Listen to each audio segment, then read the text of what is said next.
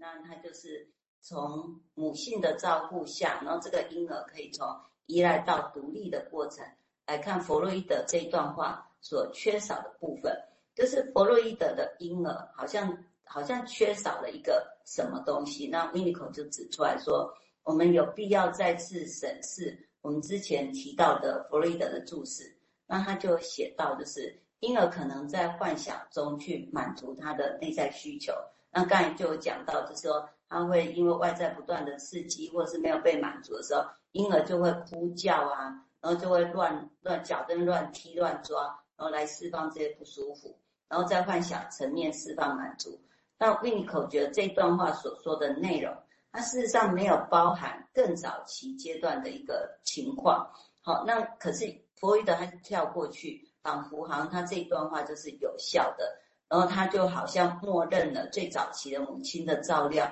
是已经发生过了，好像视为理所当然。那这个也就是那个维尼口觉得说，他在这边他就带出一个叫做 holding 的那个就是抱持的这个阶段。好，那然后那弗洛伊德接下来的下一句就是好像完美的描述下个阶段可以怎么样顺利发展的时候，那母婴关系就可以走到客体关系，就是人我。然后或是本能满足的一个一个位置，好，所以维尼口在这里面他插进了一个 holding 的那个阶段，然后去谈到婴儿更早期的那个依赖，甚至维尼口他就设定了说，诶，有一个是绝对依赖跟相对依赖，然后才到独立这样子。好，那先到这边。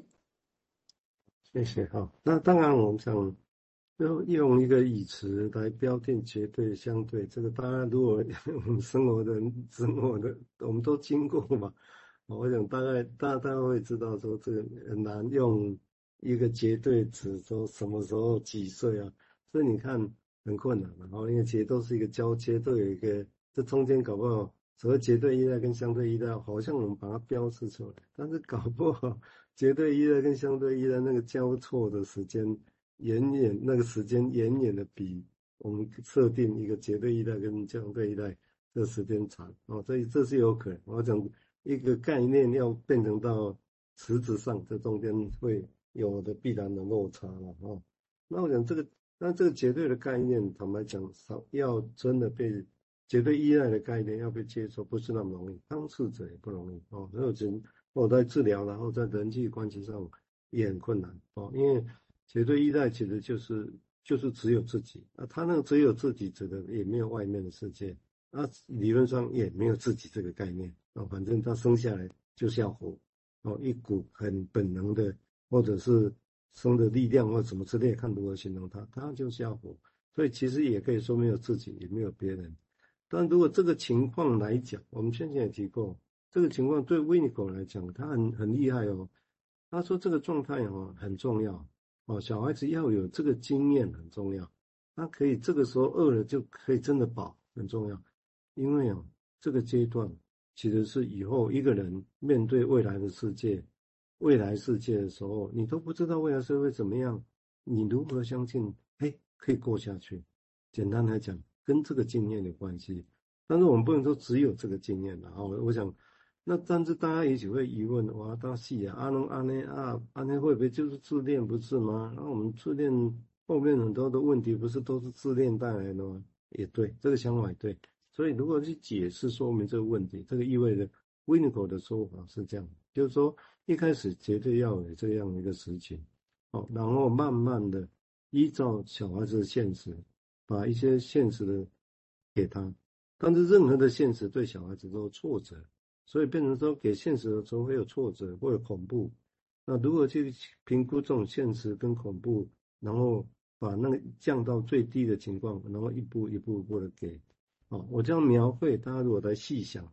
如果一个好的关系，好的治疗关系，我个人其实也觉得是这样。哦，虽然，但是因为这样就会跟当初技术上，所以讲理论，其实这有技术的误命题。当初跟克莱因的学生们的冲突也在这里啊，因为他们认为就是前世啊，我就是前世，他现在负面的对我，我就是让他知道他现在负面的在对我，但是病人会很愤怒，你把别人来做的时候都很愤怒，但是在于个人的其他的学派里面的人，他们觉得 OK，所以表示什么？他们造假吗？他们说谎吗？我觉得不必谈。但是为什么别人做不来？因为我觉得还有很多东西没有讲。哦，一定是还有很多东西他们那样做会有用，没有被病人大反击，那是表示说我相信是真的。那表示说他们很多东西没有谈，哦，都没有谈。然后我觉得他们很多东西没有谈，我觉得。Winiko 其实在补充这些东西，我个人的想法是这样哦。好，我们接下来请淑惠来谈谈哦。哎，好，那我们刚才就谈到，就是 Winiko 他指出那个生命早期，哎，有个依赖这样的事实哈。那就是我们说婴儿他就是处处在一个抱持的一个阶段，就是 holding 的一个阶段。那我们就是可以说，一个孩子的成长故事，就是这个孩子怎么从绝对依赖。然后稳健的度过到相对依赖，然后最后摸索着朝向独立的故事。好，所以它应该是一个一个连续的，但是也是一个会来来回回的哦。好，它不是一个哦这边发展完就往下走这样子。好，那在我们再回到这一 Winiko 他写这一篇亲子关系的理论这一篇哈，事实上他有一半，就是我们在阅读的时候，我们必须要注意，他一半他关注的是婴儿的依赖。那这是刚刚我们讲的，从绝绝对依赖、相对依赖到独立发展的过程，但是它有个平行发生哈，就是在那个古典精神分析的那个理论，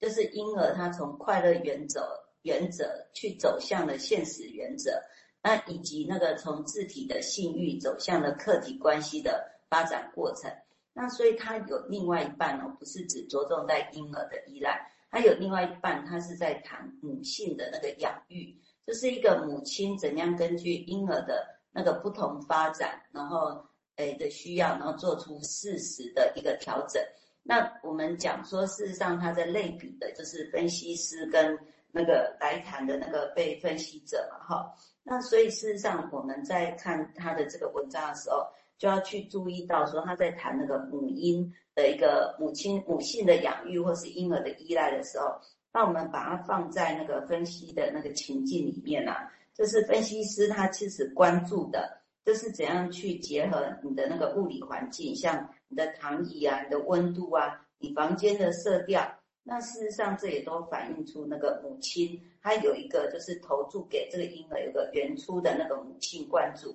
好，那这个东西事实上。就是我们刚才讲的，它也是一个 holding 的那个环境的那个一部分。先到这边。好，谢谢哈。那我先，我想跟刚跟大家再说一下，我开始有说，因为我等一下十二点五十，我必须啊静静的消失，因为我等一下要去赶高铁，哦，要去台中中国医药学院，哦，在下午有一堂那个。学生的共识通识课程，然后就这一堂我必须赶其他地方，所以必须五十分我先下来。不过淑惠他会继续讲哦，你要准备很充分啊。所谓的概念，我相信我们内部我们都常常有讨论哦。我想这个概念上，我会觉得都是 OK 的哦。所以欢迎大家继续再把让所谓今天准备的东西有机会把它给说完哦。那至于刚刚提到，也许我补充一个事情，就是说我们现在来想。很多的临床情境，或者很多都会说啊，我们要给病人适度的挫折，是那太大的挫折就会淹没掉，他也没办法想。但是难题真的是这样，什么叫适度的挫折？这个就我回应前面提到，就是说你一个欲望要满足，但是有个现实没办法的时候，这个地方就有一个交汇的时候，就有一个挫折会出现。哦，但这个挫折如何去无限，如何去承受？那这个是可以教的吗？可以用理念，可以论论事，可以让他知道说，你看你这个地方就是要忍耐，这样就可以吗？其实坦白讲，没那么容易的，没那么容易。那没那么容易就没有出路吗？其实也不是。如果我们只着重在语言、在认知上，就会觉得没有出路。但是 Winiko 其实这个地方开的很重要的出路，这个就是我前面提到的，当一个负面的疫情前世，你跟他说，你讲这些，其实可能你会不会是在对我表达你负面的想法啊？你在提个生我的气。那当病一个人在生气的时候，你再跟他说，你是不是对我生气？当然他生气原本在讲对别的事生气，你把他揽过来，这个一般的反应会是什么？更生气，呵 呵更生气。然后更生气的时候，听的前世人当然就哦，对啊，我说对了，所以你更生气啊，这样就